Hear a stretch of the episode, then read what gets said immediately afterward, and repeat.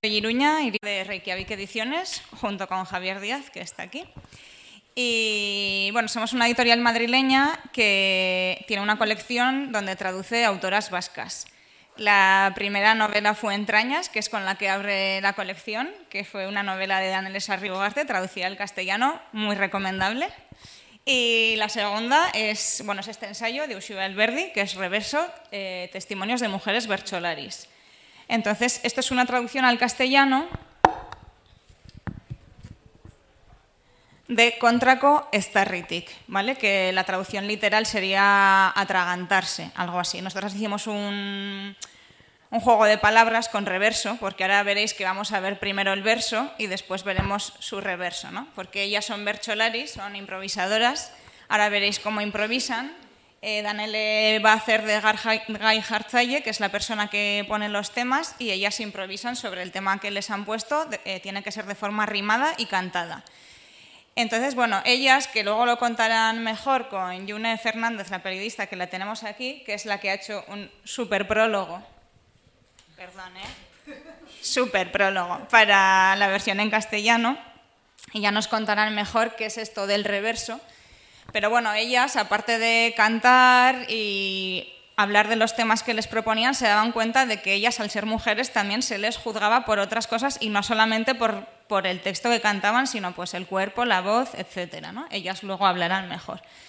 Eh, entonces, eh, Ushue lo que hizo fue entrevistar a 15 mujeres bercholaris y sacar de ahí como 22 patrones o 22 mecanismos en el que se veían delimitadas la actividad de las mujeres bercholaris.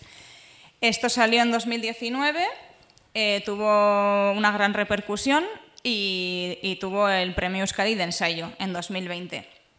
Entonces, bueno, nosotros lo sacamos el año pasado en castellano, estamos ahora con la promoción. Y así como en Euskal Herria, pues casi todo el mundo sabe lo que es la bercholariza, fuera de Euskal Herria no se conoce tanto. Entonces, eh, ahora que estamos con la promoción del, del, libro, nos parecía interesante hacer una pequeña muestra de lo que es la bercholariza en una actuación normal nunca se traduce, solamente es en euskera, pero aquí que hemos venido a Madrid a promocionar esto en castellano, pues hemos hecho, pues Danele, que vais a ver que es una crack y es una pasada lo que hace, que va ahí traduciendo ahí como puede. Lo, hace, genial, lo hace genial.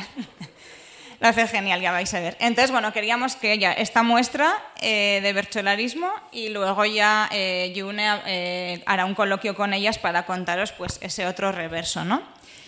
Y bueno, ellas son Daniela Sarriugarte, traductora, Ushue Alberdi, que es la autora del libro, Onintzan Beita, eh, Bercholari también, y una de las voces que habla en este libro. Y luego Yune Fernández, que os sonará por Pícara y por bueno, un montón de, de medios en los que colabora. Y creo que, que ya, ¿no?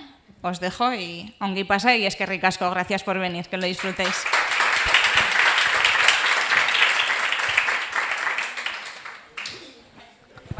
Y perdón, eh, ellas van a estar de pie y se va a traducir aquí. Si por lo que sea ahí no veis bien las traducciones, pues os pasáis al otro lado o algo así. Espero que sí, pero vamos, que, que, no os cortéis porque lo importante es que podáis ver y eso. Eta liburu Ah, y que está, está el libro disponible en castellano y también en euskera, porque hay gente que hemos oído por aquí que habla euskera, entonces luego a la salida lo podéis comprar también en euskera, ¿vale? ¿Qué más? Eh, Venga, es que ricasco ya.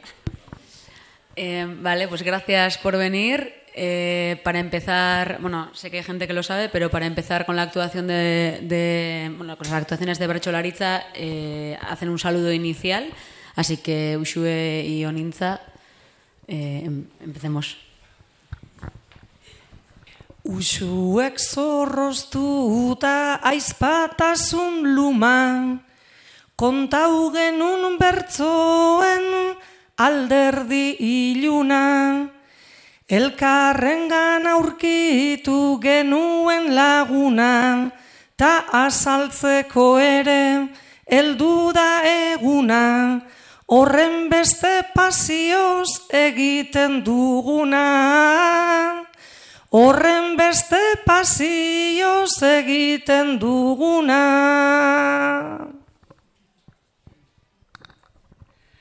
Arratxalde onde noi, arropa galakoz, trafikatzera gatoz, ahots lotxabakoz, izkuntza eta kultura, auzoetara joz, idatzi genuena izerdizta malkoz, liburu bat kantuan ipintzera gatoz, liburu bat kantuan ipintzera gatoz.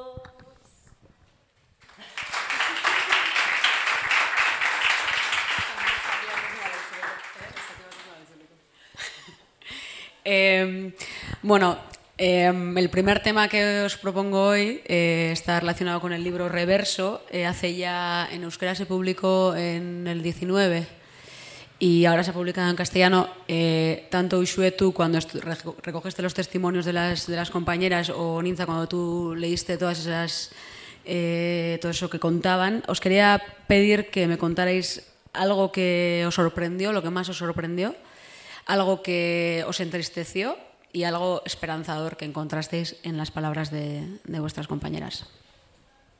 Grabagailua hartuta egin elkarrizketa zurra, bagenekien gure zorua ez dela beti ziurra. Eta eragin zidan ikusiz, lagun guztiei agurra, hitz egiteko zuten gogoa eta mintzatzeko beldurra.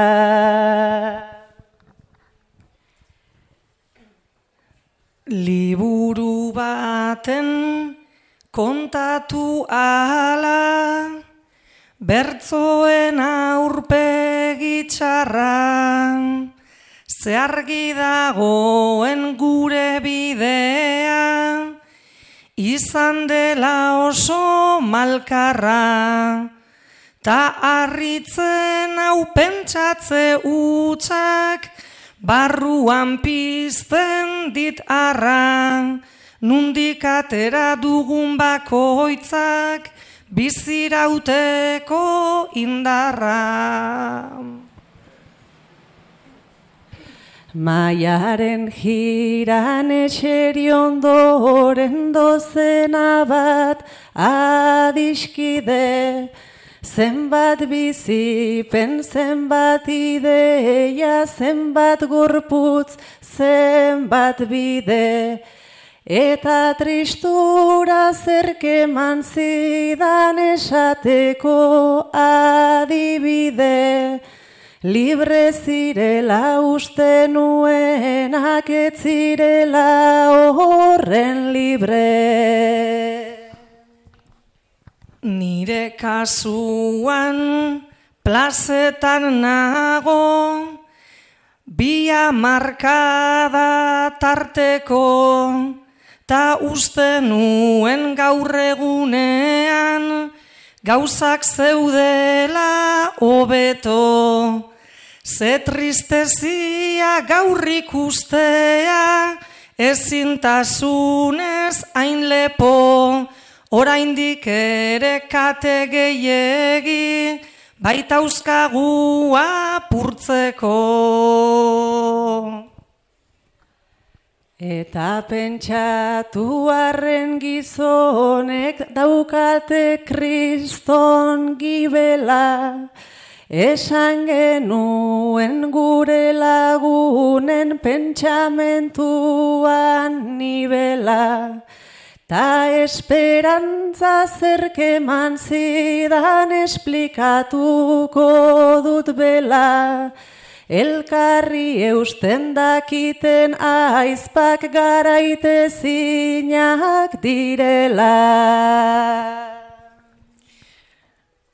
Plazaratera nintzen garaian, ama bos bat urte bete, gure aurreko emakumeak, ez ziren izan hainbeste, ta oran, orain behintzat hemen diraugu, gaurrerori bi hartente, tasten direnek emakumeak, badituzte referente.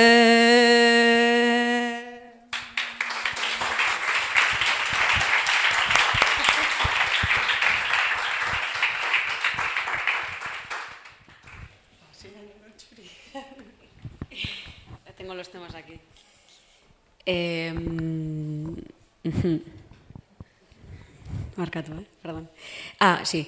Eh, Eu xue Onintza, vosotras sois eh, dos tuiteras moi conocidas, eh, enemigas históricas, habéis polemizado sobre todos los temas habidos y por haber, pero hoy habéis hecho match en Tinder.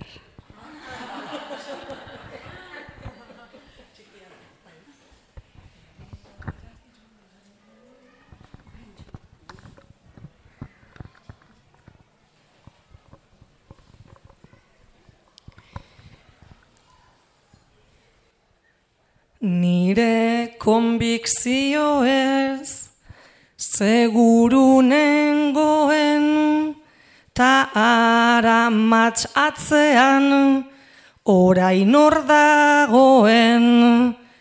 Galdera bakar bat dut, guzti hontan hemen, kamera eskutua, ia non dagoen, kamera eskutua, ia non dagoen.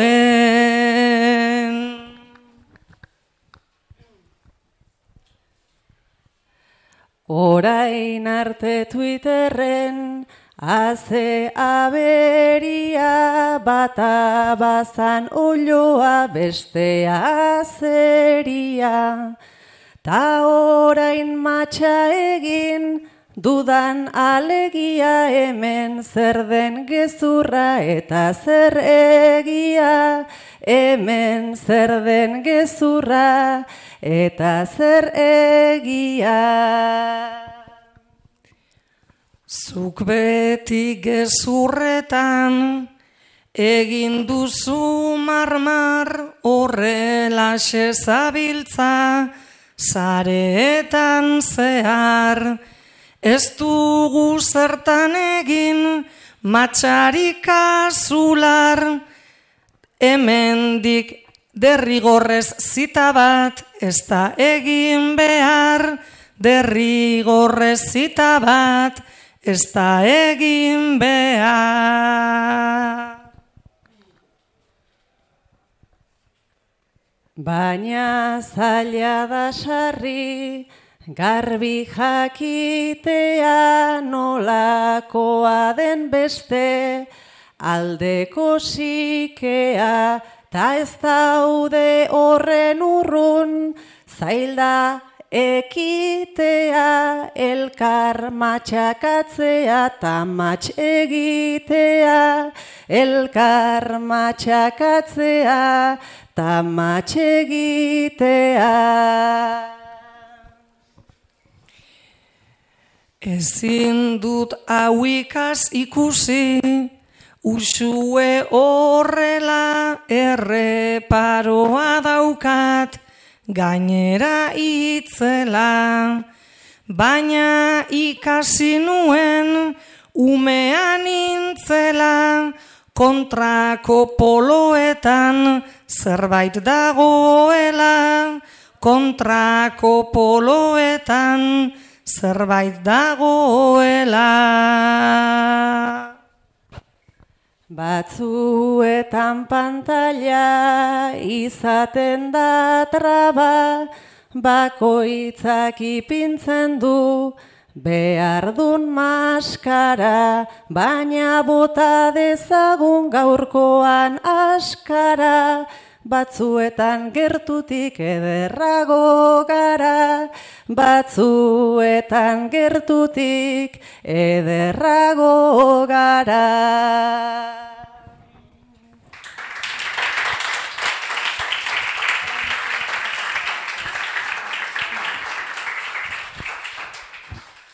Eh, bueno, perdonar que no haya ninguna tilde, es que tardó mucho y no es mi ordenador. ni tilde, ni el autocorrector me ha corregido vergüenza, me ha dolido, pero es que no podía. no es que no sepa, ¿eh? no es que no nos enseñen. Eh, ah, ahora es eh. Eh, ahora eh, va a cantar Oninza, eh, bueno, muchas veces las, los ejercicios de Barcholariza son entre dos personas o más, pero también hay ejercicios en solitario, sobre todo, no sé si diríais que sobre todo en campeonatos o sí, ¿no?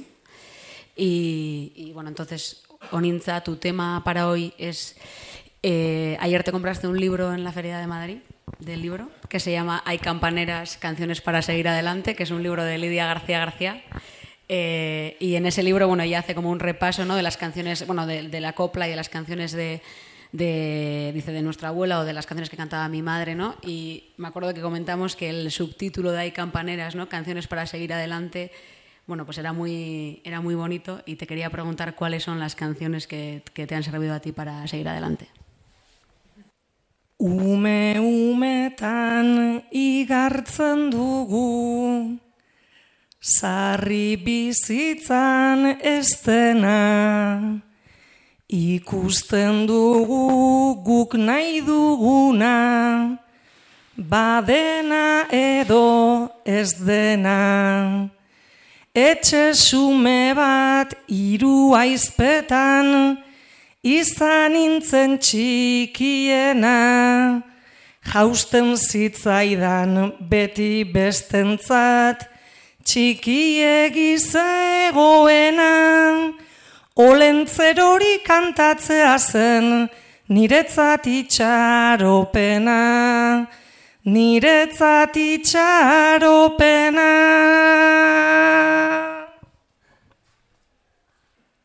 Entzuten gendun Mikel Laboa, geroago ta gehiago.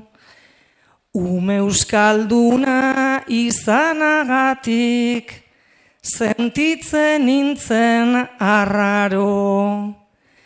Dantzari gabe kantu utxean, ibili ginen luzaro. Ta gero ikusi nuen zer ziren, kamaron edo jurado, ta arrezkero seguru dakit, bai hemen zeo zer dago, bai hemen zeo zer dago.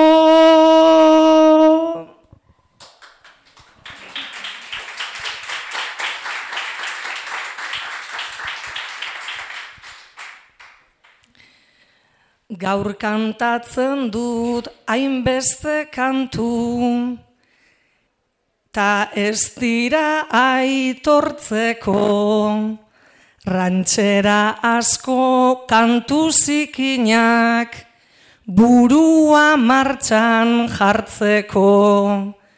Ez dut kantatzen umetan baino, asko zazere hobeto. Baina benetan kantatu ohi dut, askatasunez ederto, nire burua errutinatik urrunagoko katzeko, urrunagoko katzeko.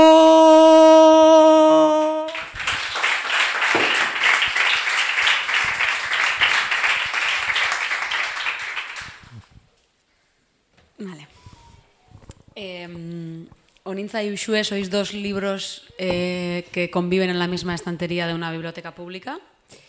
Y Onintza, tú eres un libro que todo el mundo se lleva a casa, o sea, no duras como ni dos días en la estantería, todo el rato te están, eh, tomando prestado.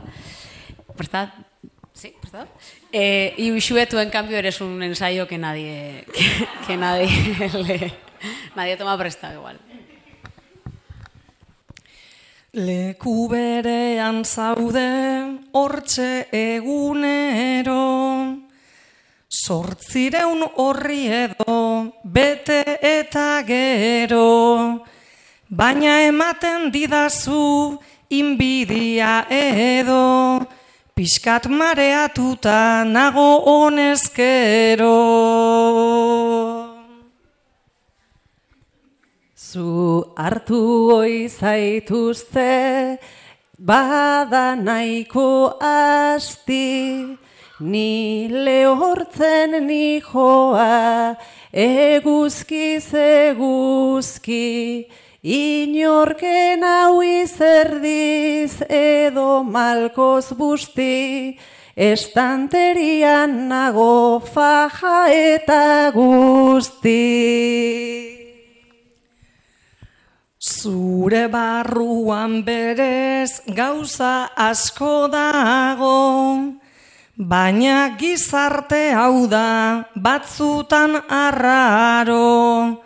Baleria izena dut mugimenduz nago, ez dute zerrezaten baina ondo dago. Zuk badakizu zer den eskuen epela, mesan hotxe argitxu bat, ta etxeko gela, ni hemen nago goizez gauetan bezala, baina zuk badakizu hobea naizela. Zu hobea zarela, ez dut beti uste, nire burua ere, aipatu nahi nuke, ona izango zara, fama eta sontruke, Netflixen serie bat, eiten badizute. Keba plataforma hoiek niretzako kalte, zurruna izateko aski borondate, badaukata itxi dut jada hainbat ate, filminen serio bat egingo didate.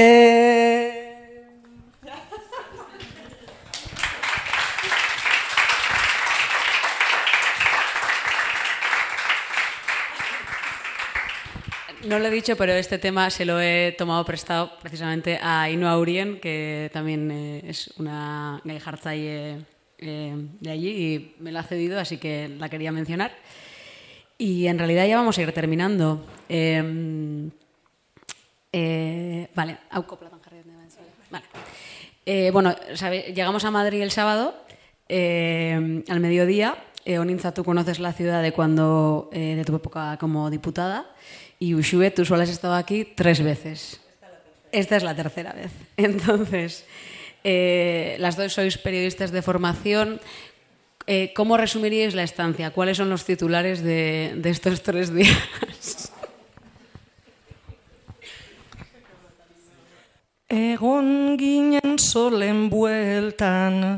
egon ginen solen bueltan, usue galduta bertan, kanpaikadarik ere ez du ikusi gabon zarretan, ikusi gabon zarretan, usue galduta bertan. Zara ustik getariara, zara ustik getariara, ibiltzen naizetara. Nik solen galdetu nien eta hauze toki daba, eta hauze toki daba, zara ustik getariara. Malazainan hau ederto, malazainan hau ederto, talaba piezen hobeto. Ko akomplejatu egin nintzen salamankara joateko, salamankara joateko, laba piezen hau hobeto. Ta estrangeria zer den, ta estrangeria zer den, nik banuen nahiko kemen, jende zezagunak ere hitz egiten dizu hemen, hitz egiten dizu hemen, jo estrangeria zer den. Hemen ego nintzen noiz bait, hemen ego nintzen noiz bait, parlamentuan nola bait, orain lehoiak ikusi, ta grano bat atera zait, ta grano bat atera zait, hemen ego nintzen noiz bait. Anxiri miria sobra, anxiri miria sobra, eta errepikau dugu horra. Ene zeinen ederra den Madrilgo bero lehorra, Madrilgo bero lehorra, anxiri miria sobra. Eguzkia tope gora, eguzkia tope gora, jende arretirotik kanpora, inorretzegoen pozik, ta gu iruro gustora, ta gu iruro gustora, eguzkia tope gora. Aita gero retiroa, aita gero retiroa, ta feriako giroa, ta guk bueno durango da, pixka bat haundiagoa, pixka bat haundiagoa, bakarrikan retiroa. Liburu azokaren bueltan, liburu azokaren bueltan, iru pueblerina bertan, iaia montatu ginen retiroko txalupetan, retiroko txalupetan, iru pueblerina bertan. Oso kuadrilla apala, oso kuadrilla apala, mentalidadez zabala, baina ze sufrimendua, txampionseko finala, txampionseko finala, naiz dugun buru zabala. Aulen ere horrela zen, aulen ere horrela zen, nabile esperantza galtzen. Ze Madrileko obra hauek ez dira inoiz amaitzen, ez dira inoiz amaitzen, aulen ere horrela zen. Izan da kriston pasada, izan da kriston pasada, zenbat barreta algara, zuek deitu sarriago pozik itzuliko gara, pozik itzuliko gara, izan da kriston pasada.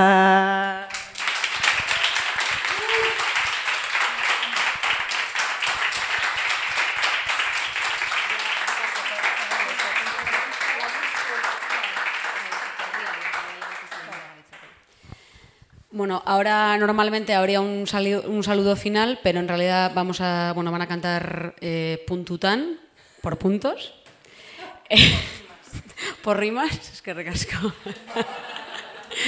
Eh, eh, bueno, para que veáis también otro tipo de ejercicio y luego ya os dejo con Onitze, con Ushue y con Yune para la presentación del libro.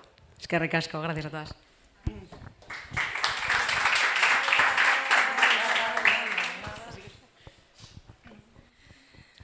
Danelek egin digu demostrazioa, Bera ikustea da nire bizioa. Jartzen due, jartzen digu honetan ai ilusioa. Falangetan egin behar du lesioa, eskuak taburua velozidadean. Guk euki nahi genuken habilidadean. Gu ere azkarrak ginen horren edadean. Hemen zarrena neu naiz guztien parean. Bertzo plazan naiz kasi guztien ama ama.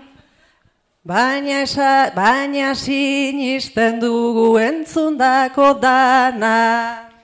Zeo zergaitik egin dut gaur arteko lana. Asko aldatu alda gure panorama, nola sentitzen zinen lehengo garaian. Ba jarraitu edo ez nengoen ez baian. Hogeita mar bat urtez bertxotan jarraian, Ezkerrak zuek agertu ein zineten maian. Zuei ezkerrazi da emakumen festa. ta orain asko zobeto gabiltzagu ez da. Naiz oraindik badugun nahi adinak ezka. Gu gara bertso giroan dagon bonus extra, kendu digute baina guk eman diogu. Horretan sartu dugu nahi adina ordu. Bertsolari izateko bada hainbat modu, Ta hori azaltzera tablaura gatoz gu. Ta ze ondo egon garen gu kapitalean. Bere giroan bere luze zabalean. Ondo sentitu gara eginalean. Ni beti nago pozik zeure mantalean, amaitu beharko da demostrazioa. Naizta egiten zigun guri luzioa. Berezia izan data okasioa, Orain egingo du- dugu prosa berzioa.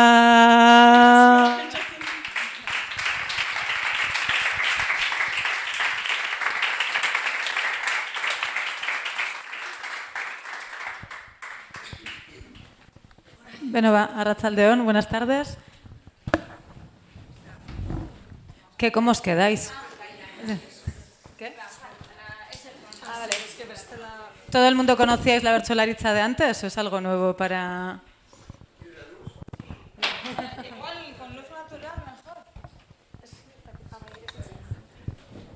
Bueno, luego nos contaréis. Eh, pues Danele ha adelantado que tanto Usue como Ninza son periodistas de formación y esto no es una gran casualidad, sino que yo creo que no sé qué porcentaje de Bercholari son periodistas de formación, pero es bastante alto porque al fin y al cabo son dos, dos disciplinas que tienen en común pues trabajar con, con la palabra y también pues querer contar el mundo, eh, ¿no? un poco eso. Y al final las Bercholari son como las trovadoras un poco ¿no? Eh, de la cultura vasca contemporánea, que es una, bueno, una expresión que tiene mucho de tradición y también mucho pues, de vanguardia. ¿no? Eh, luego contaréis vosotras que sois las que conocéis la bercholariza desde dentro, pero eso, ¿no? Pues al final, o sea, por una parte como que hay el circuito de campeonatos, ¿no? Y de actividades como específicas, pero al mismo tiempo, pues la bercholariza es un ingrediente muy habitual, pues en un montón de actos reivindicativos, como el broche de las jornadas feministas, ¿no? Es algo como muy presente en la vida cultural y política y social eh, vasca y en euskera, ¿no? Y una pieza fundamental, pues para, para la normalización lingüística y, pues eso, ¿no? La, no me sale ahora. Bueno, da igual, eso. Espera, que saco la chuleta. Eh, entonces, cuando en el último verso han hecho referencia a ser ya, o sea, el tema de la fiesta, ¿no? No sé cómo lo habéis dicho, a ser parte de la fiesta ya como Sí, como que ya es nuestra fiesta. Esto viene pues, eh, de, de algo que han explicado mil veces Usue Alberdi y otras compañeras feministas que llevan años eh, pues, trabajando en espacios como escuelas de empoderamiento para, para Bercholaris y hablaban de esa sensación de, pues, siendo la Bercholaritza un ámbito masculinizado tradicionalmente, pues eh, tener el rol de invitadas a la fiesta, ¿no? que no es que se les trate mal, porque incluso se les da la bienvenida efusivamente y qué bien chicas que estéis aquí con nosotros, pero las reglas están eh, previamente ¿no? establecidas pues, en base a un, a un patrón androcéntrico, ¿no? como, como luego iremos comentando. Eh, entonces, bueno, lo dicho, que, que es casi siempre, ¿no? La mayoría de bercholaris, aparte de ejercer el bercholarismo en sentido estricto, pues son referentes culturales más amplios, ¿no? Entonces, bueno, en vuestro caso, por ejemplo, Onintza es eh, la, la columnista más leída de Berría, según tengo entendido, del periódico en euskera Berría, y ha presentado diversos programas en, en televisión, en la televisión pública vasca, y bueno, como, adelan- como antes comentaba Danele, pues también ha tenido una experiencia en política como diputada aquí en el Congreso de Madrid, que creo que muy bien no lo pasó, pero bueno, eso lo hablaremos otro día. Eh, y se hizo muy famosa por una frase que le he dicho que estaría muy bien recordar hoy. No sé si te apetece decirla. No, vale. Luego, luego os la diré yo entonces. Y eso, y pues Usue Alberdi pues también ha escrito en prensa, pero ha hecho entrevistas, pero ha centrado su carrera en la literatura, ¿no? Tiene un montón... No, no.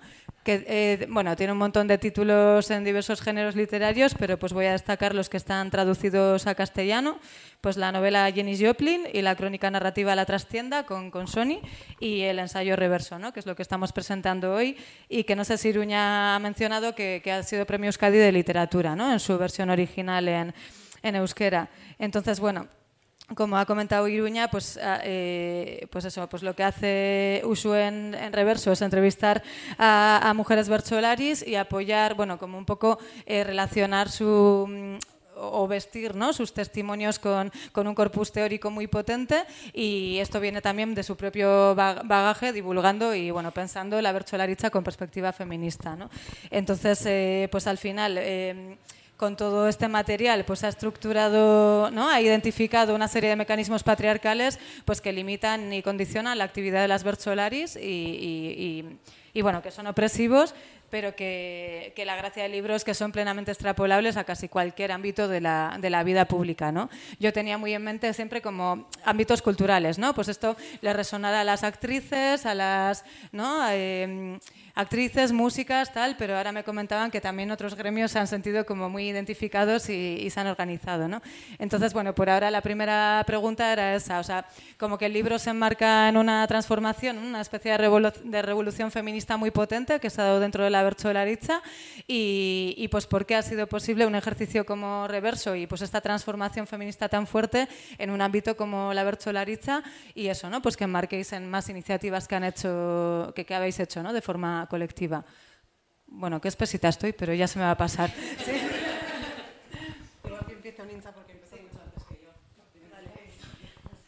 Bueno, eh, yo creo que cómo ha sido posible esta revolución o este cambio, que todavía para ser revolución tienen que dar la vuelta a muchas cosas, yo creo que al final la clave ha sido el articularnos y el hablar entre nosotras. Mi relación con la Bertzolaritza empieza en el Pleistoceno.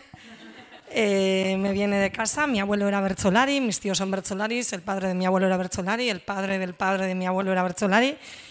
Y bueno, pues al final eh, era una cosa que estaba en casa y pues que por tradición pues empecé a salsear, ¿no? Cuando yo empecé, ahora he cumplido 43 años, la primera vez que me subieron a un escenario tenía nueve y todos los referentes que teníamos y todo lo que había era todo masculino, no había, no había referentes femeninas, pero es que no es que no hubiera, porque no había, de que nunca había habido Bertzolaris, no había, se silenciaron o no se les dejó cantar en las plazas públicas, lo cual escribieron algo, dejaron algo en algún sitio, pero todo eso estaba disperso, se había perdido y no había ninguna, ninguna referencia. Entonces, bueno, pues éramos pocas. Cuando yo era adolescente éramos muy pocas. En mi edad en Vizcaya solo estaba yo.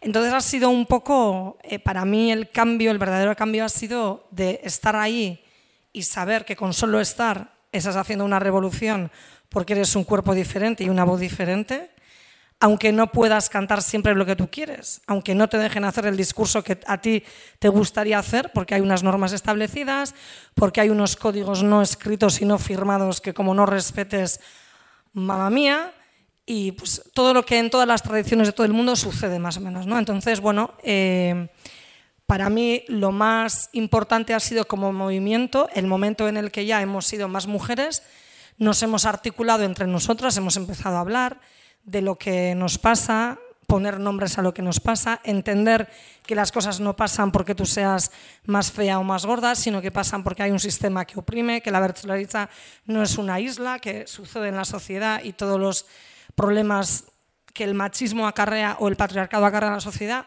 pues repercuten en, la verticalidad. ¿no? Entonces, el articularnos ha hecho que podamos ocupar ese espacio, pero ocupar ese espacio desde siendo nosotras al final, para mí, el mayor cambio personalmente ha sido poder ser yo todo el rato, de ser un hombre más para ser aceptada en el grupo, para poder cantar, para poder, no sé, compartir códigos, para, para no sentirme fuera, porque fuera hace mucho frío, pues de eso llegar un día y decir, jolín, puedo cantar con mujeres mucho más jóvenes que yo, con un poco más mayores que yo, puedo compartir un código que hasta ahora no era el correcto y puedo decir, no siempre, pero casi siempre puedo articular un discurso que a mí me interesa.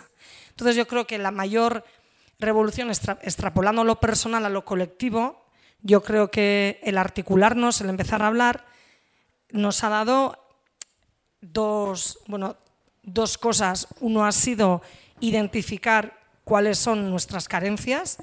Cuando digo nuestras carencias es cuáles son las carencias del versolarismo para que una mujer pueda estar cómoda ante el público porque ya las carencias del público, pues eso ya nosotras no podemos controlar. Pero las carencias que tenemos dentro de casa, sí, entonces identificar las carencias ayuda a poder trabajarlas y a poder poner una energía para darle la vuelta. Y luego, el hecho de poder identificar lo que estamos viviendo, pues hemos tenido la suerte de que Ushua Alberdi lo ha hecho muy bien, de que hemos podido teorizarlo, extrapolarlo y seguir hablando de eso, ya con, una, con un punto de partida pues donde colocamos el debate en un nivel muy interesante, porque ya no solo son nuestras vivencias, ya son unas vivencias identificadas como opresiones, con su explicación, con su, bueno, con su base teórica, entonces ya nos coloca en otro sitio. Entonces yo creo que como movimiento lo que ha hecho posible la revolución, ojalá que fuera de, total inmortal, ha sido la articulación, porque todavía hay Bertolaris, más o menos de mi edad, que se creen mucho más jóvenes que yo, que creen que, creen que según ellos el mayor cambio llegó en los años 90 cuando la gente joven empezó a cantar, cuando los jóvenes entraron en acción. Y yo personalmente pienso que no fue una verdadera revolución, ni siquiera un verdadero cambio, porque fue después de 40 años de dictadura, la transmisión natural estaba rota, lo cual una generación prácticamente desapareció y el salto fue enorme. O sea, hay una generación que no canta, pasamos de tener Bertolaris de 60 años a tener de 30 años en 5 años. Entonces hay una generación que falta. Claro que ellos cambiaron la escena, pero fue un poco un cambio natural, que por circunstancias políticas históricas no fue continuada. Cuando llegamos nosotras, realmente otro cuerpo, otro discurso, otras voces, es cuando yo creo ha llegado el verdadero cambio, porque incluso cuando nosotras empezamos a decir que nos llamaban solo porque éramos mujeres, en plan de necesito una mujer en una actuación de seis para que no me digan nada, ¿no? Vamos a hacer cuotas. Entonces, ellos empezaron a decir, oh, eso a nosotros también nos pasaba, porque éramos los jóvenes de la actuación, ya. Pero hasta que nosotras hemos dicho, oye, ¿qué pasa aquí? Nadie ha dicho nada, lo cual, ¿qué revolución habéis hecho? Si no habéis dado un golpe en la mesa. Entonces yo creo que la articulación ha sido la parte más importante de todo esto, que me he ido por las ramas, pero he vuelto. Sí. y parte de la articulación, bueno, hay una estrategia han sido los espacios no mixtos, ¿no? Y Eh, por ejemplo, bueno, hacen sesiones musicadas eh, entre mujeres feministas que se llaman Es da casualitatea, no es casualidad. Y también, por ejemplo, hay espacios de eh, sesiones de berchos eh, bolleras, ¿no? Que, que, bueno, pues son espacios de disfrute que luego contrasta pues con la sensación esta pues de estar con el nervio y la tensión en espacios mixtos, mixtos ¿no? No sé si por ahí quieres comentar algo. Sí, yo creo que ha sido muy importante crear un lenguaje en común, porque, bueno, creo que la bercholariza reúne eh, muchas condiciones para que esto haya pasado, eh, porque, claro, requiere, requiere eh, por una parte, poner el cuerpo. Eh, lo primero que subimos a un escenario es nuestro propio cuerpo y hay una lectura de nuestros cuerpos y de la semiótica que se crea en cada actuación. Eh, entonces, cuando tú eres Bercholari, eh, sales ahí y eres, eres mirada, eres juzgada, eres leída. Se esperan, eh, según la, eh, la, edad que tengas, la manera que tengas de performar tu género, según con quién te toque cantar, según cómo es tu voz, eh, según cómo te lean, se esperan unos temas específicos, se espera que tengas humor o no, se espera que seas exigente o no. Bueno, se hace, hay como unas expectativas, ¿no? Por otra parte, tienes que poner la voz. Eh, tienes que poner pensamiento. A veces tenemos unos roles dados, ¿no? como nos ha puesto hoy eh, Daniele unos temas, pero la Bercholari o el Bercholari nunca es mm, totalmente como un actor, no se, no se disocia del todo, porque eh, incluso cuando te dicen, Ushue, eh, tú eres una guardia civil, la gente quiere escuchar cómo es esa Guardia Civil ushueizada, desde la voz y el cuerpo de, esa autora o ese, autor. ¿no? Eh, entonces, cuando tú eres Bercholari, de repente te encuentras eh, con, todo el sistema eh, social en, micro. De repente ¿no? lo sientes todo y todo te atraviesa. ¿no? Entonces, cuando, claro, lo que nos pasaba era que normalmente éramos la excepción en las actuaciones, éramos eh, casi siempre la única eh, mujer, por lo menos hace 20, 15 años, ¿no? Entonces, claro, mm, nos conocíamos de, oídas, eh, habíamos escuchado cantar a la otra, pero nunca habíamos cantado juntas. Entonces no teníamos un lenguaje en común, ni conocíamos el humor que podíamos hacer juntas, ni, ni, sabíamos explorar juntas otros temas, otros subtemas, ¿no? Entonces sí que fue una revolución empezar a, hablar entre nosotras sobre lo que nos pasaba, darnos cuenta de que había muchas cosas que compartíamos y llegar a un punto en el que hablábamos el mismo idioma y nos podíamos entender. Porque después de este, la publicación de este libro, por ejemplo, eh, pues eh, Eneritz Arteche, que es una actriz, intentó hacer algo parecido eh, en el teatro y me reuní con ella y ella me comentaba que era muy difícil porque a cada, mujer que entrevistaba entendía de manera muy diferente el feminismo eh, y entonces se le hacía muy difícil poner algo en, en común. ¿no? Entonces nosotras llevamos muchos años creando espacios para poder cantar y pensar juntas. Eh, creamos unos, bueno, unos, unas actuaciones de Bercholariza que se llaman Es da casualitatea, que significa no es casualidad, que son unas actuaciones feministas. Eh, hemos hecho más de, creo que el año pasado fueron 121 eh, actuaciones de Es da casualitatea. En estos, empezaron, empezamos en el 2009. Esto quiere decir que decenas de eh, mujeres bercholaris feministas han cantado, hemos cantado en en este tipo de actuaciones. También se creó desde la Asociación de, Berchola, de, Amigos del Bercholarismo, amigas también, no sé cómo se traduce. Bercho sale el cartea, no, no, es que no lo, no traducimos nunca, pero eh, se creó una escuela de empoderamiento para, para, Berchola, para mujeres bercholaris.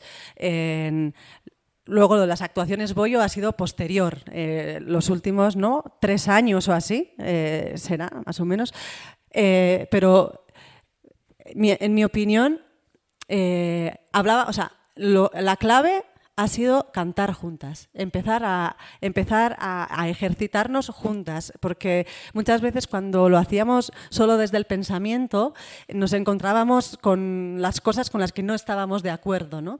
Pero empezar a cantar juntas y a disfrutar juntas, a conocernos desde la práctica, nos ha ayudado a desactivar muchas muchas rivalidades, a entendernos mejor, a ver eh, cómo le ha atravesado a cada una de nosotras eh, este sistema heteropatriarcal, porque no a todas nos ha eh, atravesado con los mismos mecanismos, ¿no? Según cómo salgas a la plaza pública, cómo performes tu género, cómo, cómo se te lea, la manera en la que se te oprime es muy, muy diferente, ¿no? Entonces, bueno, no sé. Sí.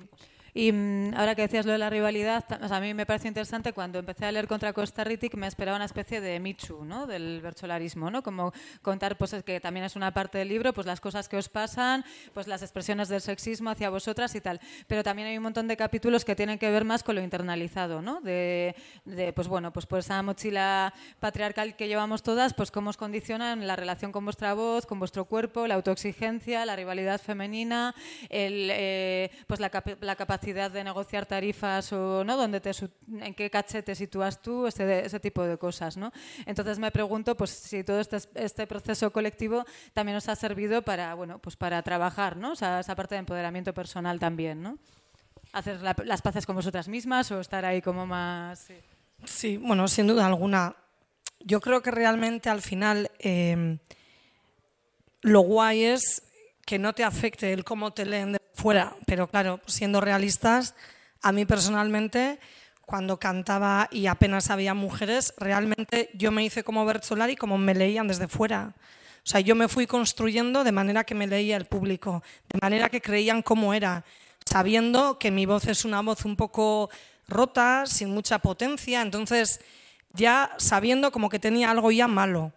Luego ya empiezas a pensar que tu humor no funciona, te hacen creer que ese no es el humor que tiene que funcionar. Entonces tienes que cantar de caza, de fútbol, de la alopecia masculina, del bueno, pues del sexo, pero siempre desde un punto de vista heterosexual y más o menos masculino. Entonces, tú te construyes Bertolari desde ahí, porque realmente había poco margen de maniobra. Entonces, lo contamos en el libro porque igual es la primera vez que lo contamos así todo junto en todo lo malo.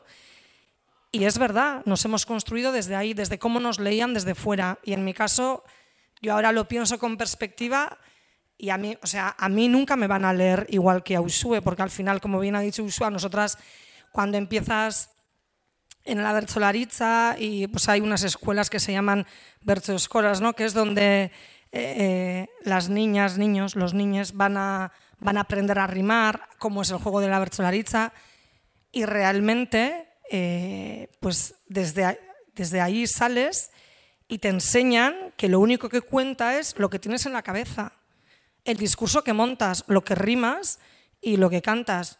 Eso es mentira. Una mentira como un piano. Tú subes al escenario y ven a una mujer gorda, con el pelo corto, pero vestida más, más o menos elegante, y hacen una, una interpretación de lo que tú eres. Y tú te vas construyendo con 15 años, que eres una guisaja, una pringada, te vas construyendo desde esa lectura. Y yo me he construido como Bertolari desde esa lectura. Y a los 30 años dices, a ver, a ver, a ver, a ver. Y empiezas a, a deconstruirte y a ser otra persona cuando ya realmente crees que eres más libre o puede ser más libre.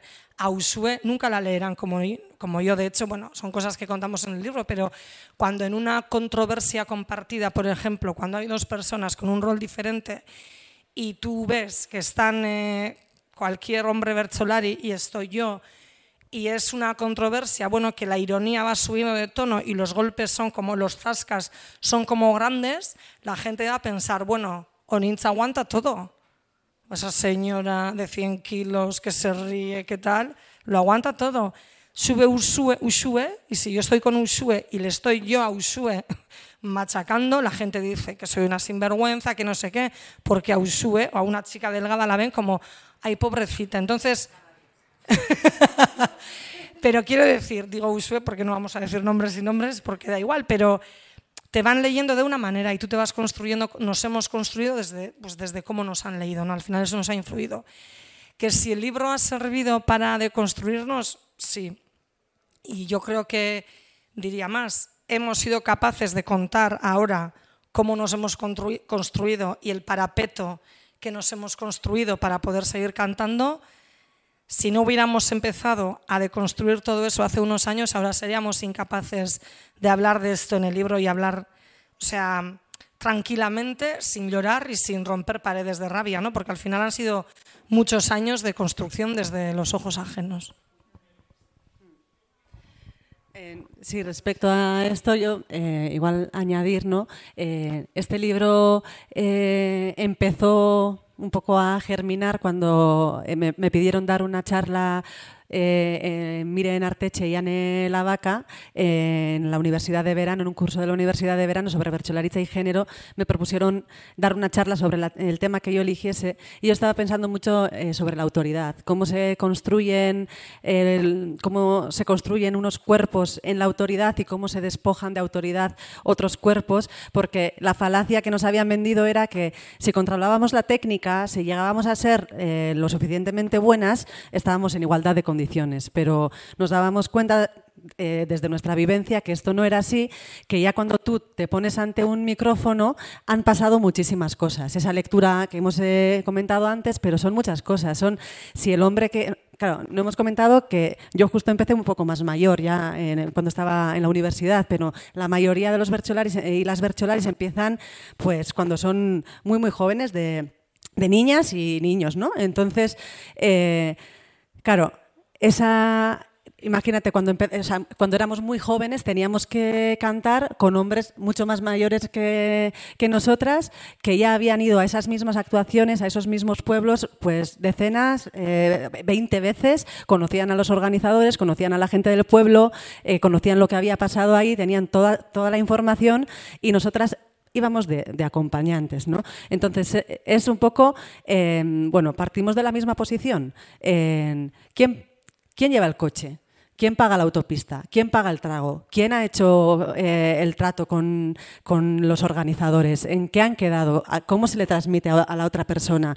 Eh, si es una actuación de sobremesa, cuando estamos comiendo, cenando, ¿a quién le hablan los organizadores? ¿Qué le van contando? Porque tú tienes que poner eh, la oreja ahí, porque necesitas esa información para poder luego hacer humor, para poder hacer referencias, pero no se te da directamente. Entonces tienes que estar como robando información, eh, porque luego, cuando empezamos en el 321, eh, el público no se da, no se da cuenta de, esa, construcción previa. ¿no? Eh, lo que se puede decir y no se puede decir desde cada cuerpo, desde cada voz, desde cada edad. ¿no? Todo esto estaba en juego. Entonces era un poco eh, decir, bueno, yo quería analizar esa construcción o ese vaciamiento de la autoridad en el bercholarismo pero fuera del texto, porque siempre se explicaba eh, esta disciplina como una, em, como una, esto, ¿cómo se dice? Como una disciplina dialéctica, meramente dialéctica, como si fuéramos cabezas parlantes, ¿no? Eh, entonces, quien quien improvisase mejor, quien cantase la mejor razón de la mejor manera, parecía que, ganaba. Y, eso no es real. Entonces, nosotras lo sentíamos. Eh, y además veíamos que, no sé, ¿no? Mm, se aprovechaban de ello todo el rato y era como, eh, es que esto es totalmente, totalmente injusto, no partimos del, del mismo sitio, ¿no?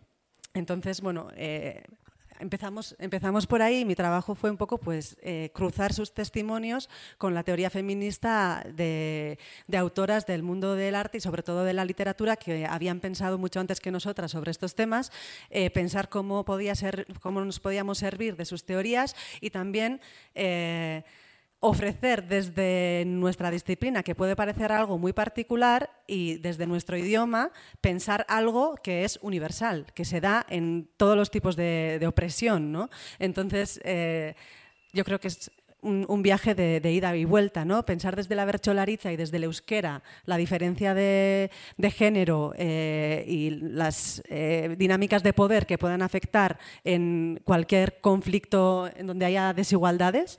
Eh, y también valernos de teorías eh, de fuera del, del bercholarismo para pensar el bercholarismo, porque pasa mucho que al ser una disciplina que se da solamente en euskera, que no tiene homólogo ni en francés, ni en castellano, ni en inglés, eh, también es un ámbito, como todas las minorías, que se ha creado un poco con un poco de proteccionismo, ¿no? Y parecía que la bercholariza solo se podía pensar desde la bercholariza, pero bueno, yo por lo menos personalmente necesitaba que se abriesen un poco las ventanas y que lo de fuera entrase y que lo de dentro saliese un poco y que se abriese ese diálogo para, para poder bueno, mm, pensar mejor y renombrar nuestra experiencia y, esta disciplina que habitamos. Y ese abrir las ventanas también se ha podido leer como un airear los trapos sucios, ¿no? En algún momento has hablado pues de la sensación de traición, de no, pues una comunidad pequeña, pues el hablar de lo malo de repente, ¿no? Entonces quería saber cómo lo habéis vivido y cómo os habéis cuidado entre, nos, entre vosotras, ¿no? Porque me gusta mucho eh, un fragmento de, bueno, una de las frases que dice Ollana Bartra. Eh, bueno, creo que no lo hice en contra Starritic, sino que me lo dijo a mí para el prólogo, ¿no? La cosa como la injusticia de que al final, eh, pues la que está en una situación de opresión se desnuda a la hora de hablar de ello y quien está en una posición de privilegio no tiene que hacer nada, puede permanecer callado en un silencio hostil, no moverse y al final tú tienes la sensación de que has quedado vendida, ¿no? Y que al final, pues eso, partías de una posición vulnerable y al denunciarlo todavía estás en una posición más, más vulnerable, ¿no?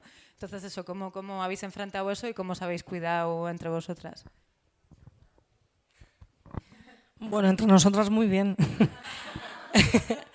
no, es verdad que al final eh, el arma más importante que tienes cuando la opresión la sufres tú es abrirte en canal y poner esa opresión encima de la mesa para que los no opresores en teoría, que eran nuestros amigos de canto, lo vean, ¿no?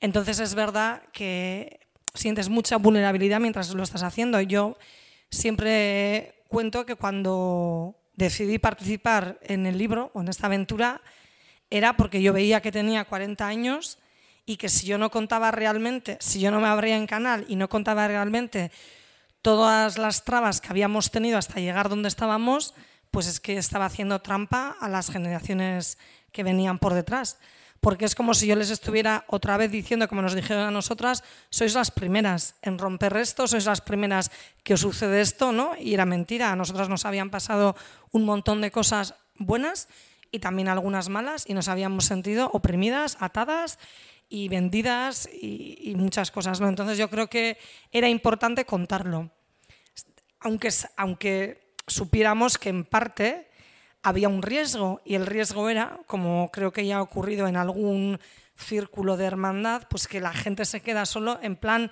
pobrecitas estas que les ha pasado, porque no lo contamos para causar esa sensación, lo hemos contado para que no se vuelva a repetir y para que la gente lo entienda no desde nuestra vulnerabilidad, sino desde el hecho de que haya ciertas opresiones te convierte en vulnerable, no porque tú lo seas de nacimiento. Entonces es verdad que ha sido un ejercicio difícil, que a la vuelta pues es una pena que nuestros queridos amigos Bartolaris se hayan pronunciado tan poco, que el silencio haya sido casi toda la respuesta, porque bueno, eso Ushue lo sabe mejor, pero bueno, han, eh, han comentado el libro públicamente o particularmente con alguna de nosotras, pues gente que está en otras mil disciplinas pero nuestros chicos no han querido comentarlo, comentarlo mucho, se han quedado callados. Sabemos que algunos los han leído, no dice nada, otros sí. Bueno, al final el silencio también es un poco doloroso. Pero esa vulnerabilidad, ese desnudarte también al final, yo creo que la alianza entre nosotras es más, no entre todas igual, pero bueno, las alianzas son más, más fuertes, ¿no? La gente cuando saber que hablamos de lo mismo, que estamos en el mismo sitio, pues es como también una red que te puedes ir construyendo. Y ha sido importante porque yo tengo la sensación que desde que yo empecé y la Bertolaritza que a mí me vendieron, que era maravillosa y genial, como Frozen cuando teníamos seis años, pues que no fue así. Que estábamos todo el rato hablando de lo maravillosos que éramos los euskaldunes y las euskaldunes, porque teníamos una técnica de improvisación ancestral que la seguíamos guardando, utilizando, renovando y éramos capaces de unir a 10.000 personas, 14.000 cada cuatro años, solo para eso, para una cosa que no tiene ni instrumentos de música ni nada, que incluso estamos gente que cantamos fatal y nos aplauden. Entonces, esa, todo eso que nos vendían como somos lo más, pues no es verdad. Somos lo más, hemos preservado eh, lingüísticamente un tesoro que teníamos desde muchos años atrás, lo hemos renovado y lo hemos traído hasta aquí, pero hemos pagado unos peajes, algunas que a lo mejor no teníamos que haber pagado. Yo creo que es importante hablar del barro y al final aunque haya mucha vulnerabilidad de por medio y por mucho miedo que te dé eh, lo que estás haciendo, lo que le estás contando a Usue con la grabadora, no sabes cuánta gente lo va a leer, entonces a veces deseas, que no se vendan libros, luego dices, ah, da igual, tú te estás abriendo en canal. La sensación es que tú sabes que estás haciendo algo político, pero realmente estás personalmente, estás poniendo más que pasión al proyecto. Pero yo creo que merece la pena por eso, porque no siempre se puede hablar bien del todo. Si no es como cuando en San Fermines sale el alcalde y dice, los Sanfermines de este año han ido muy bien, no sé cuántas mil personas en los conciertos, no sé cuántas mil personas en las corridas, en los encierros, igual ha habido ocho agresiones de por medio, pero han ido muy bien. Pues esto era un poco así para mí. O sea, si no contamos lo que hemos vivido, es como si todo va bien, no sé cuántas mil personas en, en el BEC. ¿Y qué es de lo mío? Pues un poco reverso es de lo nuestro. Hemos ido a unas aguafiestas. No sé si conocéis el manifiesto Aguafiestas de Sara Ahmed. Y a mí me gusta mucho una, una cosa que dice ella, es que quien está eh, en el grupo oprimido, en, en, cualquier, en cualquier lucha, en cualquier conflicto, eh, necesita cambiar eh, las, instituciones a las que pertenece para, poder sobrevivir. Pero al mismo tiempo necesita sobrevivir a esas instituciones porque son su casa. Entonces, se nos venden eh, la mayoría de las instituciones como promesas de felicidad, sea la, la pareja, la cuadrilla en, en, Euskal Herria, la Asociación de Amigues del Bercholarismo, eh, no sé, eh, toda, todo no, se nos vende ¿no? como todos los grupos son eh, tejados. Y en cierta parte es verdad. Tú cuando llegas al bercholarismo, eh, la gente te acoge, se alegran de que, de que hayas acudido ¿no? a, su, a su fiesta, a esa casa, pero eres siempre la invitada. Y cuando eres la invitada, pues no eruptas en la mesa, ni tampoco te quejas de la decoración de la casa, ¿no? Das las gracias y sonríes. Y nosotras, pues un poco lo que hemos hecho ha sido, eh, bueno, nos encanta esto, pero necesitamos eh, renombrarlo, necesitamos repensarlo y, y nos damos el derecho de definirlo. Llevamos ya, pues 30, eh, 18 años trabajando profesionalmente en esto, entonces eh, pensamos que tenemos la suficiente autoridad como para también definir la disciplina en la que trabajamos, porque nunca se nos ha dado autoridad eh, para ser quienes pensamos, quienes definimos lo que, lo que hacemos. ¿no?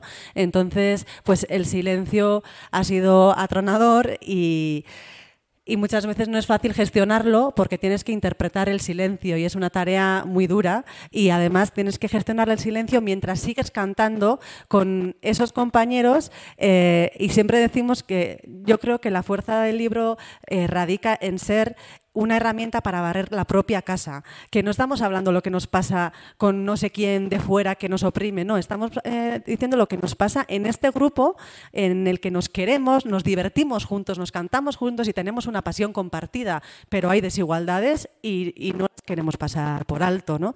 Entonces, ha sido ese trabajo y muchas veces ir a una actuación con un hipopótamo en el maletero, porque era como ha salido el libro o le han dado el premio Euskadi de literatura y ningún compañero te dice ni mu, nada como si no hubiese pasado nada. ¿no? Entonces, el otro día estaba leyendo eh, un ensayo que acaba de publicar eh, con Sony de Isiar Rozas, que se llama Sonar la voz, y ahí eh, categoriza no me acuerdo del autor, pero eh, bueno, recoge la categorización de un autor sobre 10 tipos de silencio diferentes, ¿no? Y bueno, lo, subrayé entero porque me interesa mucho pensar el silencio y había un silencio que era silencio artificial.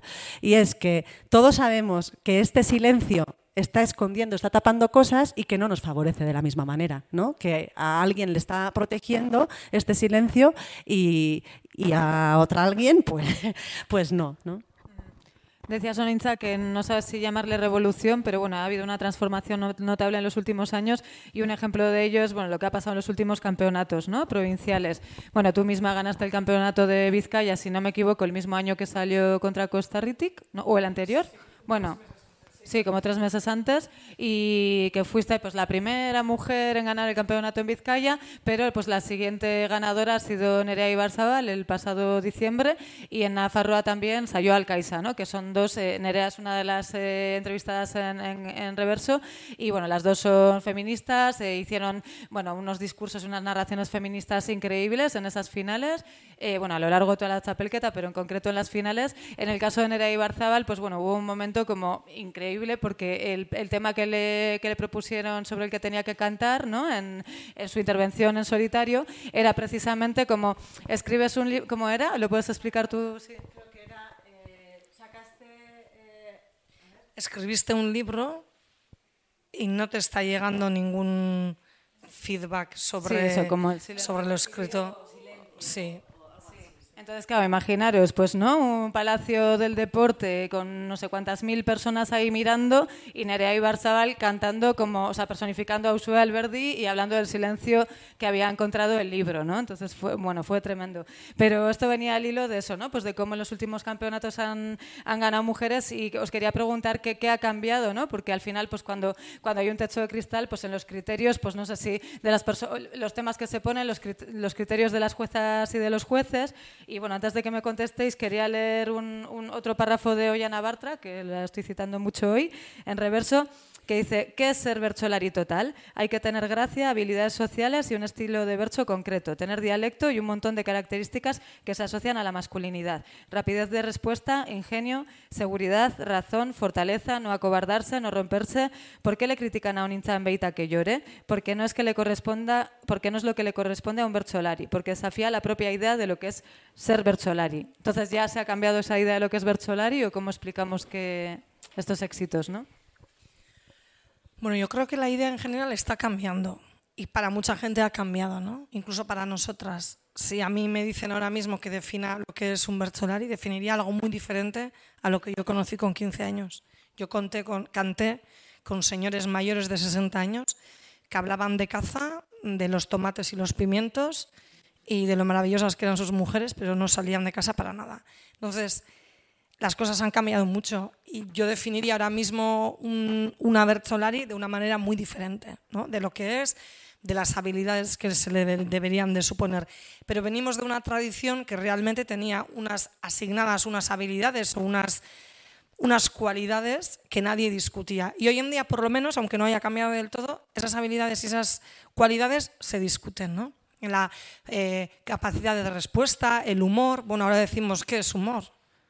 ¿No? Porque el humor hecho siempre eh, sobre las mismas cosas, metiéndonos siempre con las mismas cualidades de las personas, porque yo desde vendiendo mi libro, yo siempre digo, ¿por qué nos hace gracia que una gorda haga humor sobre su cuerpo y no hacemos humor sobre estar delgados? ¿Por qué se supone que lo normal es que seamos delgadas y tengamos pelazo? ¿Por qué hacemos chistes sobre los calvos? ¿Quién dice que son graciosos? Entonces, yo creo que hoy en día se han, eh, bueno, pues se han cambiado muchas tornas en lo que es ser Bertolari, en la forma correcta de estar ante el público, porque el hecho de que hoy no es casualidad que hoy Ana Bartra diga eso, porque yo he sido la primera que ha echado a llorar en el escenario y al principio incluso para mí era muy incómodo permitírmelo hacer, porque no lo hacía nadie, porque había que contener las emociones. Ser un buen Bertolari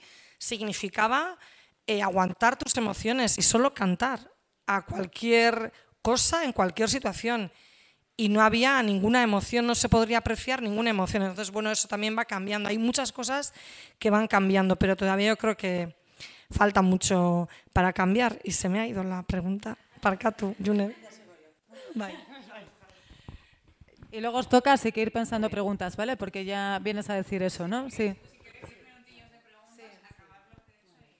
No iba a decir que yo creo que han cambiado un montón de cosas porque hemos trabajado un montón. Un montón. O sea, eh, ha habido compañeras que han hecho eh, su tesis doctoral eh, sobre el humor en la Bercholariza. Escribimos columnas en periódicos y muchas veces hemos tocado estos temas. Hemos dado charlas, hemos participado en todas las jornadas dentro de la asociación para remover un poco esto. Hemos organizado actuaciones específicas sobre, sobre estos temas. Hemos sacado libros, hemos cantado, hemos dado cursos a juezas y jueces hemos dado cursos a personas que nos ponen eh, los temas. Eh, nos piden que les expliquemos una y otra vez a nuestros compañeros eh, qué es esa cosa que, decimos, lo de la diferencia de género, una y otra vez. bueno, hemos hecho un montón de cosas y aún así hay un montón de factores y, normas no escritas que siguen operando en el virtualarismo. Por ejemplo, aún hoy en día, y creo que bueno, cada una, según cómo vivimos el ser Bercholari, pues eh, sentimos un tipo de cadenas. Yo, por ejemplo, soy una Bercholari que no participa en las competiciones desde hace 11 años. Decidí que no quería vivir la Bercholariza desde la competición y soy una de las únicas. ¿no? Y entonces es como eso es ser bercholari. O, por ejemplo, pues hace unos meses renuncié a cantar de noche, porque llevo no sé cuántos años con problemas de sueño y veía que esta actividad, porque cuando cantamos, por ejemplo, en actuaciones de sobremesa a las noches, volvemos a las 3, a las 4 de la mañana a casa, y que no era compatible con mi vida, ¿no? Y es algo que tú sacas el tema y le dices a según qué compañero que has pensado que no vas a, por ejemplo, bueno, no voy a decir el nombre, pero a un compañero nos pusieron este tema y y me contestó en verso que la bercholariza eh, no es a la carta, que es a menú del día y que yo no me estaba permitiendo un lujo que no se puede. Hasta, hasta hace muy pocas, hasta hace una década, las y los bercholaris no se podían tomar unas vacaciones. Había la norma no escrita de que tú le sirves, sirves al pueblo, ¿no? Entonces, no se puede decir que no. Entonces, yo, por ejemplo, hace 10 años cuando decía, mira, he decidido que con este compañero no voy a cantar porque me siento muy incómoda y se me hace violento. Y era como, pero no decirlo en público, ¿no? sino decírselo a una compañera y era como, ¿y vas a decir que no? E, entonces, es un poco... Eh, funciona como una familia que tiene eh, todo lo bueno que puede tener una familia y todo lo opresivo y lo violento que también puede tener una familia. Y y eso, cuando desafías a ese sistema, a ese tejado, pues también te tambaleas porque es la única manera de pertenecer a esa pasión que atraviesa todo el libro, ¿no? Porque a mí, yo vibro cantando, a mí me encanta cantar. Y es lo mismo, ¿no? Cada una. Eh, Ollana Iguaran, que es otra de las que da su testimonio, dice que no se debería de preguntar por qué lo dejamos, es que se debería de preguntar por qué seguimos las que seguimos, cuál es la razón, ¿no? Y yo creo que es pues una pasión tremenda por lo que hacemos, eh, por este juego, por la relación de amistad que, que tenemos entre nosotras, por todo lo que aprendemos, ¿no? Pero pero hay todavía mucho que hacer. Si tú trabajas en un trabajo precario, es muy difícil que seas Bercholari, porque se trabaja sobre todo los fines de semana o en los tiempos, o sea, en las, estos de fiesta. Eh, entonces, si tú eres camarera, pues no sé si puedes ser Bercholari, por ejemplo. Eh, si tú tienes que ocuparte de cuidados de otras personas, es muy difícil ser, ser Bercholari. Si tú no tienes coche, es muy difícil porque tienes que llegar a un montón de pueblos y cómo lo, cómo lo haces. Entonces hay un montón de cosas de las que no, todavía no hemos hablado y, bueno, hay trabajo que hacer, pero hemos hecho mucho trabajo también. Ya sé más o menos dónde me he perdido, pero en los campeonatos es, es verdad que ahora igual es verdad que en, en diferentes campeonatos igual se ve el trabajo que se ha hecho en los últimos años, porque al final antes nos decían, eh, si sois buenas, no pasa nada, o sea, os presentáis al campeonato y si sois buenas, si lo trabajáis mucho, vais a ganar. Pero era mentira, porque el problema no es que haya una mujer desorbitadamente buena, que lo hay, que es Maya del Lujambio, porque nadie va a negar su capacidad. El problema es cuando hay dos personas que no son desorbitadamente buenas, sino dos personas que lo hacen bien en igualdad de condiciones, si uno es hombre y la otra es mujer, tendrá fuera de campeonato muchas más oportunidades para trabajar sus cualidades. Entonces, al final, yo creo que lo que se está viendo en los últimos años, no solo que yo ganara, yo creo que igual simbólicamente lo más importante es que la final de Vizcaya ha sido cuatro veces la final más equitativa, la única que ha habido cuatro hombres y cuatro mujeres. El resto de las finales de provincia, incluso las eh, nacionales, bueno, en las nacionales siempre hay siete hombres y Maya del Lujambio. Eso es así. Pero en las que son... Y este año voy a hacer pronóstico Nerea y Barzabal. Porque le quiero mucho a Nerea, es muy buena. para mí fue como un honor que jugaran dos personas. O sea, en las finales estamos ocho, pero luego como los dos que mejor, mejor lo han hecho, hacen como otro pequeño campeonato, que ya el público no sabe porque no ve la puntuación, pero el bacalao está un poco vendido, porque ya entras a esa fase igual con más puntos que la otra, bueno, lo que sea.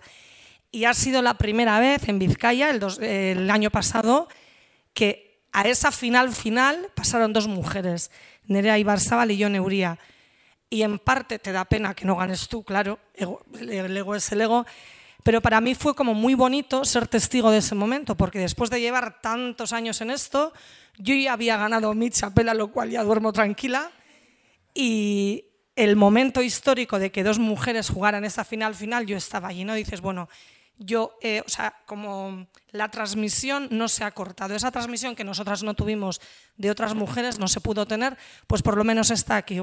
Fue como un momento muy especial. Pero realmente cuando miramos a los campeonatos siempre son resultados cuantitativos y yo creo que cualitativamente lo que se está viendo ahora del nivel que tienen muchas mujeres, porque se lo han currado muchísimo discursivamente, dan mil vueltas a cualquiera, pues salió Alcaiza desde la periferia, desde un euskera que no es recibido de familia, sino aprendido, eh, su reivindicación como boyera, no sé, hay cosas muy interesantes que se dicen públicamente y te pueden llevar a ganar realmente pues por todo el movimiento que hay y se ve todos los días en las actuaciones que no son de campeonato. ¿El techo de cristal está roto? Hombre, todavía no del todo. Luego el tema de la edad, ¿no? que ya veremos, ¿no? pero no, no, podéis contestar porque es súper tarde. Sí, eh, pues os toca, tenemos nada, tenemos que evacuar a menos eh, cuarto la sala. Evacuar ha sonado fatal, ¿verdad? Así que bueno, pues un turnillo de preguntas. A ver si son, sí. Mientras os animáis, quiero recomendaros mucho los artículos de Usue Alberdi en Picara, entre otros lugares, y la entrevista de Daniel Esariugarte a Onintzan Beita, que está en euskera en Arguía y en castellano en Picara, que ahí están los chascarrillos de su actividad política, que antes me he arrepentido muchísimo de sacártelos. Sí. ¿Cómo eh, cuando estabais en las competiciones y mm, os tocaba cantar contra algún discurso con el que no os sentíais cómodas o al que le queríais responder, eh, ¿cómo le respondíais? Handian eta, eta herrimatuta. Yo creo que eh, esa es una de las normas no escritas y es que tú no te puedes marchar de una conversación en verso. Hemos soportado en verso ideas y actitudes que fuera del verso no hubiésemos aguantado. O sea, nos hubiésemos ido o hubiésemos contestado de una manera muy borde o nos hubiésemos dado la vuelta y punto, ¿no? Pero claro, la norma del versolarismo es que si empieza un hincha, termino yo, ¿no? Cantamos el mismo, la misma cantidad de, de estrofas. En un campeonato, aún más. Nunca ha sucedido, yo nunca he visto en, esta, en un campeonato, nunca, y si no, muy Peña, alguna vez, pero, ah, o sea, alguna vez contada que alguien haya abandonado, digamos, una conversación en medio de, una. Entonces, em, bueno, yo puedo contestar lo que a mí, eh, o sea, yo como, o sea, mi última, mi último campeonato fue en el 2009, creo, y dos años antes en el campeonato de, de, de Euskal Herria, de, de, Euskal Herria, no, con Estiva y es siete, en el 2007, Nueve. Nueve. En el campeonato de, de Euskal Herria del 2009 yo llegué a la última semifinal y, bueno, que entran ocho en la final y yo quedé novena. Y en la última semifinal eh, cantaba en, en, el velódromo, que entran 8.000 personas. Y yo estaba cantando junto a un hombre con el que anteriormente eh, me había liado y yo le había dejado y sabía que si podía intentaría vengarse porque no me trataba nada bien. Entonces, eh, hasta ese momento yo, estaba cantando muy bien y llegó, justo me tocó, se sortea con quién te toca cantar y me eh, tocó hacer con él el ejercicio de coplas, que es el ejercicio de la estrofa más corta y siempre suelen ser temas para el humor. Entonces, el tema era, estáis en una sauna y la puerta se ha quedado atascada. Entonces, yo a esa competición fui con un solo objetivo y era no voy a responder al deseo masculino, no quiero. No voy a, no voy a ponerme en esa, en esa situación. Entonces, él, en la primera estrofa, me dijo, mi toalla debe de ser mágica porque ha empezado a subir y no sé qué. Entonces, yo sabía lo que no quería hacer, pero no sabía cómo hacer humor desde ahí, cómo comunicarme con el público, porque el público no sabía nada de lo que estaba pasando entre nosotros. Y entonces, claro, eso es lo que pasa con la autoridad, que entre nosotras hay dinámicas y hay... eh, dinámicas de poder, y, pero claro, tú tienes que entretener al público. Entonces él, bueno, me llamó cachonda, me pasó de todo, eh, yo hice lo que pude, o sea, no, no entré en su juego y entonces al día, bueno, no entré en la final, al día eh, todo el mundo me decía, jo, qué pena, perdiste la final en ese ejercicio y en las crónicas del día siguiente eh, la conclusión era, al ver, porque una norma no escrita, otra es que tú tienes que contestar o sea, no, no puedes hacerlo como un ejercicio en solitario, tienes que dialogar. Entonces, la cosa era que decían, Ushue no contestó a el otro. Entonces, era, yo sí que le contesté en la primera estrofa, que no quería nada con él. Pero él siguió por ese camino, entonces a la gente le divertía. Yo creo que esto también va cambiando mucho. Pero en aquel entonces, el juego de la ratita acorralada era la diversión general. Y entonces eh, lo difícil es eso, ¿no? Crear nuevos lenguajes compartidos públicamente. Porque una cosa es que nosotras en el bar nos riamos de nuestras cosas, pero ¿cómo haces eso ante un público general de todas las edades, de todos los sitios? Eh, y luego, antes, eh, claro que tú has dicho ¿no? que las competiciones se supone que es, no sé, algo como cuantitativo y parece que es, que es objetivo, pero las juezas y los jueces también improvisan. O sea, ponen una nota a cada estrofa en el momento. Entonces, están, impro- están improvisando, claro que hay algunas directrices de cómo, de cómo, ¿cómo es? Cómo juzgar cada verso, pero tú estás juzgando desde tu gusto y sabemos que el gusto es construido. Y claro, y según el conocimiento que tú tengas de las raíces, de las intenciones de esa persona que está cantando, lo valoras más o menos. ¿no?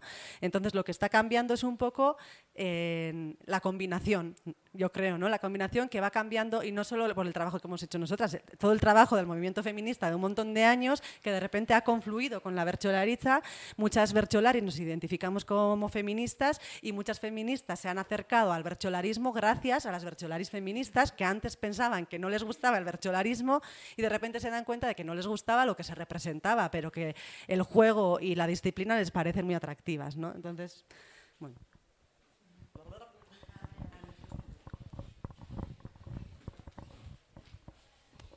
Bueno, pues eh, a mí me ha chocado mucho eh, el silencio de la parte masculina, porque imagino que tenéis relación muy estrecha, incluso de buenos amigos con chicos bercholaris jóvenes, quiero decir, y me impacta mucho que no hayan respondido y que mantengan ese silencio. No sé si ni siquiera en la intimidad o no, no sé, me, me impacta muchísimo eso. De, y, eh, no sé si lo esperabais o os ha sorprendido también eh, mucho. Y también a Oninza, ya que está ahí, le quería decir que ha dejado ahí un legado importante en el Congreso donde estuvo, porque en tiempos pasados, que no son los de ahora, ahora cada vez que oímos moño ya suena, suena coño y eso, eso es un mérito de Oninza que retumba todavía constantemente.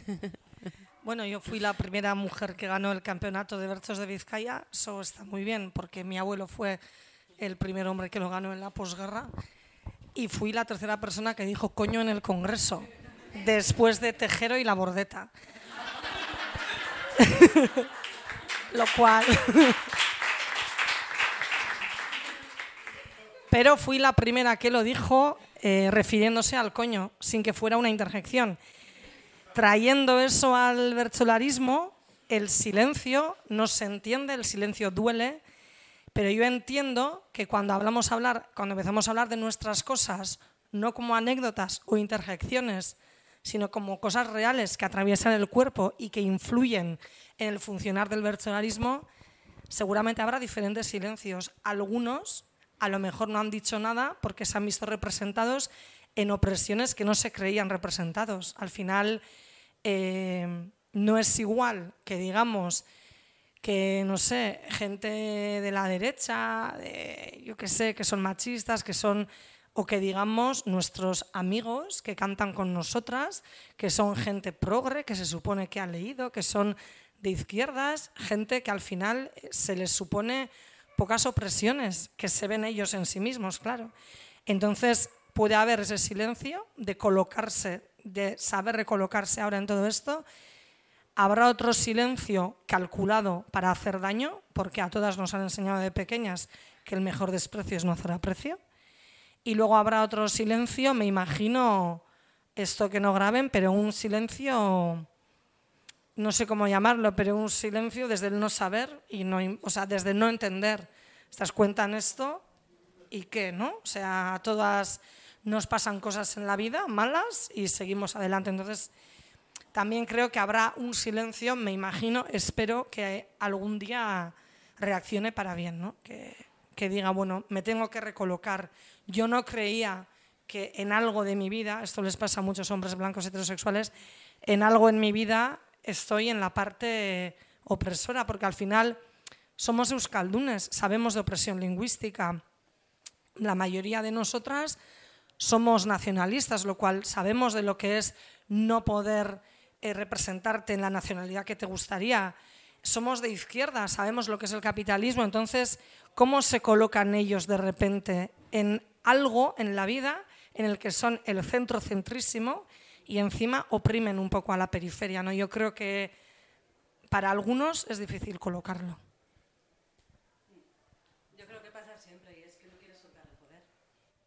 Bueno, eso aparte. Yo creo que es, simple y que nos pasa, nos pasa a, todas, a todos, que nos cuesta un montón soltar el poder. Y tú cuando estás en la hegemonía no te das cuenta de que, de que el espacio que estás ocupando se lo estás quitando a otro.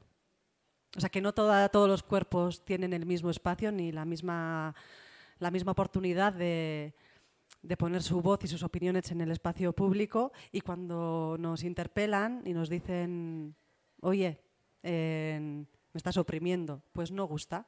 Entonces, ha habido, ha habido compañeros que, que, han hecho ejercicios, ya no teóricos, porque la mayoría de ellos ha hecho un cambio que también es importante, que hoy en día la corrección política, o sea, hoy en día no hay, o sea, discursos machistas muy explícitos son muy difíciles de escuchar saben lo que hay que decir. Eh, pero la cuestión es que no te dan ni una, ni una pizca de autoridad, Sigan, siguen manteniendo eh, su autoridad y dándote la espalda de otra forma. ¿no? Eh, entonces, claro, el silencio es una, es una manera de, de, minar tu autoestima, tu propuesta. Y, nunca, o sea, muy pocas veces nos preguntan algo, nos tienen como interlocutoras, nos preguntan algo sobre nuestra, nuestra opinión artística. Eh, o sea, ¿quién, ¿quién opina sobre una actuación de bercholarismo cuando vamos a casa en, coche, ¿no? Vamos a, hemos cantado, volvemos a casa y quién dice si ha sido una buena o mala actuación, quién dice qué, qué ejercicio, en qué ejercicio se ha lucido quién. normalmente no nos critican directamente, pero a mí no me dirán, no me ha gustado, nunca me han dicho, no me ha gustado lo que has dicho no sé dónde, pero no ha sido igual con Oninza, ¿no? Pero, pero me, podían haber dicho, jo, es que Oninza el otro día en, el campeonato, a mí, qué eso sí, o sea, no de Oninza, de todas, ¿no? Pero qué floja, ¿no? Mm, esta no anda muy bien. O sea, nos eh, critican a tus iguales, a las que tú tienes por iguales. Y es la manera de minar. Eh, luego aparece muchas veces como eh, a muchas de nosotras se nos ha dicho cuidado con las feministas que te van a perjudicar, ¿no? Y dice, pero a ver, que soy feminista, que no. Os voy a cortar. Venga, voy a, voy a despedir un poco ya que bueno, nos da mucha pena porque seguiríamos aquí horas y horas, pero hay que, hay que desalojar, como ha dicho. ¿no?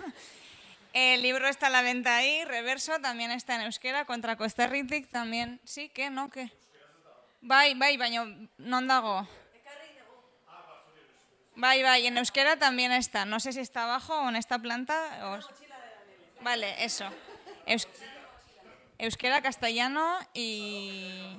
Gracias, gracias Danele, que no sé si le hemos aplaudido mucho antes, pero ha sido...